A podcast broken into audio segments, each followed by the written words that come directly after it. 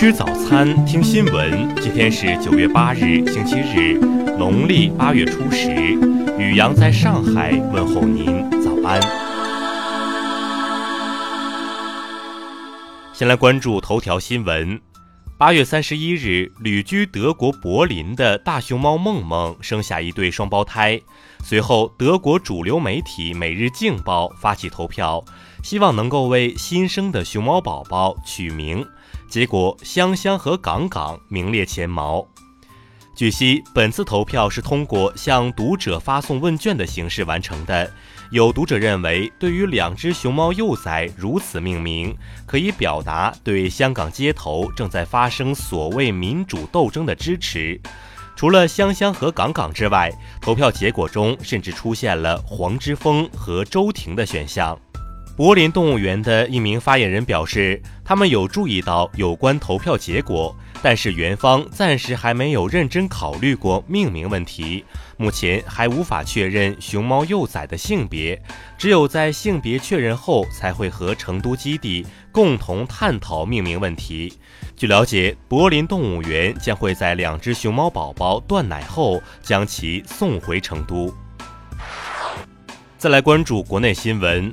湖南省人大常委会原党组成员、副主任向丽丽严重违纪违法被双开；原国家质量监督检验检疫总局党组成员、副局长魏传忠严重违纪违法被开除党籍。二零一八年度中国零售百强名单昨天发布。百强总销售规模首超七万亿元，天猫、京东、拼多多等七家企业销售规模过千亿元。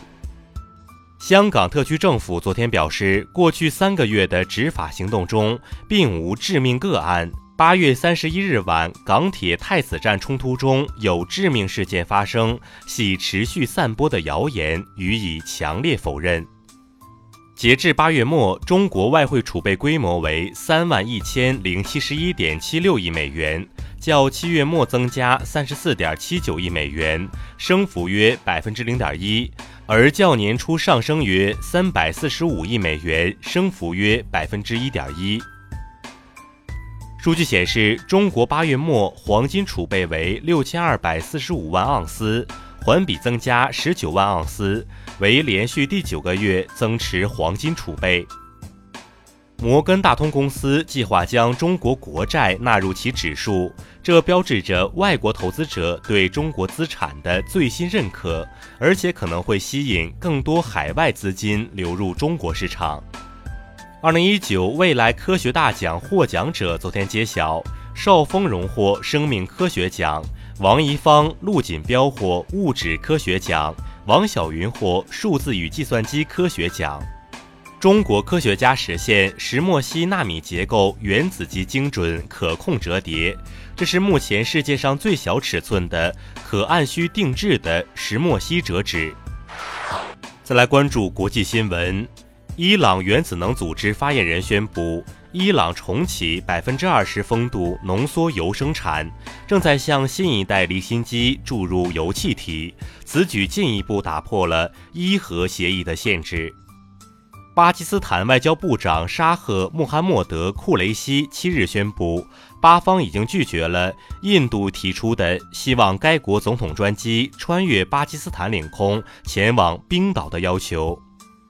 尽管失业率和薪资年增长率依然保持稳健，但八月美国非农部门就业岗位新增十三万个，普遍低于市场预期。津巴布韦总统埃默森·姆南加古瓦六日宣布，金政府决定授予前总统罗伯特·穆加贝国家英雄称号。八十四岁的日本上皇后美智子。在早前体检时被查出早期乳腺癌，美智子七日已经住院，将在八日接受乳腺癌手术。伊朗海岸警卫队在霍尔木兹海峡附近扣押了一艘外国拖船以及十二名菲律宾船员。伊朗海岸警卫队表示，这些船员走私了近二十八万升燃油。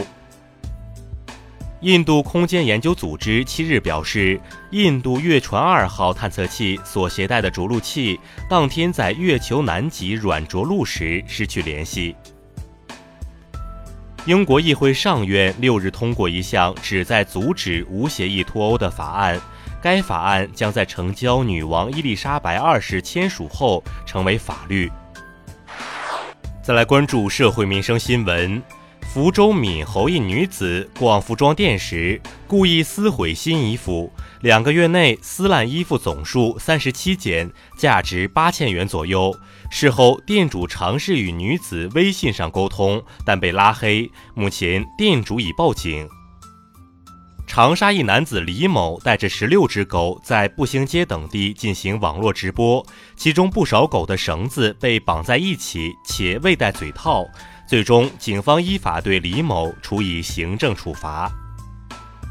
池州民警路口进行酒驾检查。发现司机高某某涉嫌酒驾，正在处罚时，另一辆轿车驶入检查点，女司机舒某某被查出醉酒驾驶。经查，两人系母子关系，目前已分别被处罚。一名四十六岁中国女子日前在曼谷机场捡到遗失腰包后自行保管，包里有一千四百四十一美元和失主手机。根据泰国法律，女子被控盗窃罪，或面临一至五年监禁。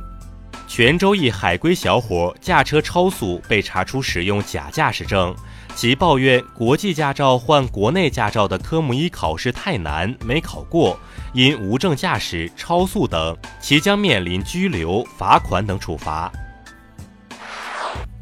再来关注文化体育新闻，男篮世界杯十六强赛昨晚开打。美国以六十九比五十三击败希腊，基本锁定八强。